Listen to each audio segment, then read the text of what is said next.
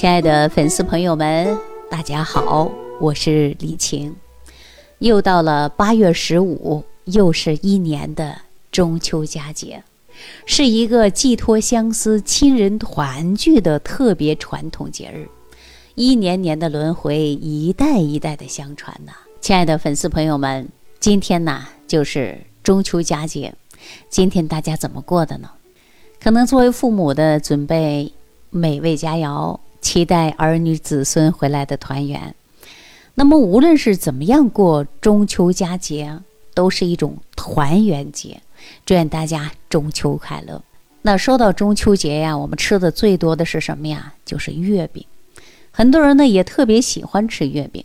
现在月饼的形式也是多种多样的。比如说，你看这个月饼的馅儿啊，莲蓉的、蛋黄的，嗯，还有呢豆沙的。还有呢，五仁的啊，腊肉的等等，这个月饼的形式啊，这个馅儿啊，种类啊，是越来越多了。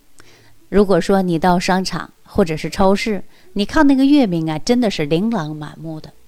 有的时候啊，你就选择上都能让你呀产生什么呀恐惧症。我说到这儿，是不是给大家又添加了一些纠结了？确实啊。因为我们很多人不知道怎么样的去选，有的人呢口味不同，有的人不看口味送礼看什么呀？看颜值高不高？还有的人呢说，哎，我想自己吃，我要看价格实不实惠。那今天呢，我就跟大家说，如何能够挑选正确的月饼？哈，当然说月饼都正确，没有不正确的。看一下你适合吃哪一种月饼，但是你在挑选月饼的时候啊。一定要看到包装上的配料表。很多人说：“哎呀，我从来没看，我就看颜色好不好看，包装好不好看，大不大气，这个盒装的还是铁盒的、礼品盒的怎么样？”其实啊，这个都不重要，重要的就看一下内容。我们俗话说呀：“这个外行看什么呀？看的是表面，内行看什么？看的是门道，对吧？”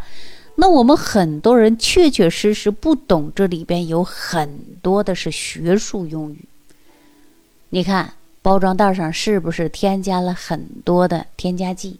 啊，说到添加剂或者防腐剂啊，家里有小孩的，或者别人买来月饼没等拆盒，小孩喜欢拆过来一看，哎，看到了添加剂或者是防腐剂，不小心误食了，这个可能容易中毒。所以作为家长来讲啊，如果说在礼盒包装的月饼啊，千万别让小孩子拿到，因为小孩子还不知道这个到底是什么，误以为是吃的，千万不要吃啊，因为小孩嘛，他肯定是童年。对很多东西都是好奇的，所以说呀，有很多误吃防腐剂的啊，确实有这种现象。那我们现在这个月饼当中啊，如果你有选择不好的情况下，你就看月饼上添加几十种啊，甚至几种什么呀，就是添加剂。那么我们说这个添加剂啊，说人人皆知的是有防腐剂，其实呢还有增稠剂、蓬松剂、乳化剂。稳定剂、抗结剂、甜味剂、抗氧化剂、着色剂、水分保湿剂。给大家举个简单例子：如果你蒸个馒头啊，你今天拿出来，然后呢，你放到晚上或者放到明天，那个馒头就失去水分了，特别干。但是呢，如果你又放上一块月饼，或者是含有大量的是蓬松剂的。或者是保水剂的，你记住了，这水分它蒸不干的，永远拿出来的都是非常好，但是这里边就是有添加物嘛，所以说呢，大家一定要去看啊看，还有很多人呢着色剂，还有香精，你看打开以后特别香，是吧？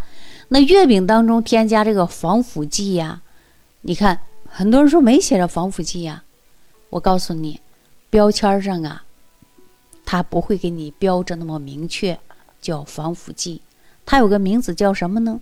比如说脱氢醋酸钠，啊，还有山梨酸钾，啊，山梨酸，这些你看看是不是还有，对不对？酸度调节剂，你看里边是不是有柠檬酸呢？那如果说蓬松剂当中啊，它可能还会有什么呀？就是植物酥油，或者是精炼的植物油。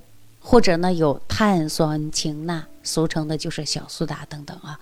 所以说这里边呢可能会添加很多很多各种各样的防腐剂添加剂。虽然说这些添加剂啊没有什么让你瞬间吃完以后对你身体造什么伤害，但是我建议大家呀，这个防腐剂越少越好。因为在国家允许的范围是不超标，比如说就那一块月饼就几克当中添加这些是够的，不能超标的。但是如果说你吃的多，你今天不只吃一块，可能吃个一二三四五六啊，吃了好多，那你自然呐对这些防腐剂、添加剂等等，你食用量就会超标，实际当中啊对身体不太好。那说到这儿之后呢，我建议大家就是再好的月饼也不要贪。啊，我们说适当的吃一点就行了，你自己掌握的量。然后你买月饼的时候啊，我建议大家买那种最原始的月饼比较好。我小时候一到八月节的时候啊，家里会拿一些面粉呐，拿一些鸡蛋呐，再拿点花生啊啊等等，然后呢用个篮子去专门到月饼加工的地方去加工月饼，加工回来的月饼啊。可不像现在这个月饼啊，还有什么蓬松剂呀，还有一些这个添加剂呀等等，没有。